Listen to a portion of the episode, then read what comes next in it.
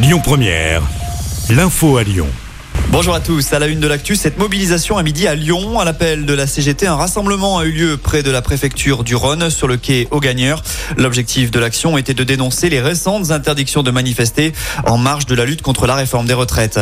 L'actu, c'est aussi ces macabres découvertes près de Lyon. Des cadavres de chiens ont été retrouvés ces dernières semaines à Rieux-la-Pape, Saint-Genis-Laval et Vaux-en-Velin.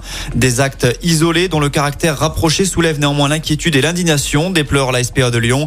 L'association en a alerté les forces de l'ordre. Plainte a été déposée pour sévices graves et actes de cruauté et jet en tout lieu de cadavres animal ou matière animale. Ivre, il appelle les policiers pour signaler la présence d'un individu et les fonctionnaires découvrent de la drogue. Selon Lyon Mag, les faits se sont produits la nuit dernière dans le 3 arrondissement lyonnais. Alors qu'ils intervenaient pour déloger un soi-disant cambrioleur, les policiers n'ont retrouvé personne dans l'habitation, mais ils n'ont pas fait chou blanc pour autant, puisqu'ils ont découvert en revanche des pieds de cannabis en pleine croissance. Le résident des lieux, déjà connu de la justice, a été interpellé. La fusion entre Oulin et Pierre Bénite refait l'actualité. L'opposition oulinoise a décidé d'organiser un référendum populaire sur la question. L'annonce a été faite hier soir lors d'une réunion publique. Le référendum aura lieu le samedi 14 octobre prochain.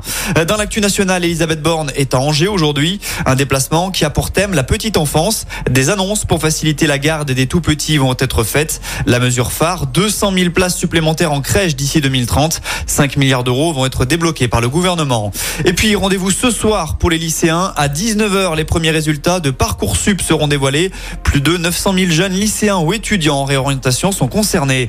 Enfin, on termine avec un mot de sport et la tuile pour Gaël Monfils. Le Français qualifié pour le deuxième tour de Roland Garros qu'il devait disputer ce soir a dû déclarer forfait. Il souffre du poignet gauche. Écoutez votre radio Lyon Première en direct sur l'application Lyon Première, lyonpremière.fr et bien sûr à Lyon sur 90.2 FM et en DAB+. Lyon Première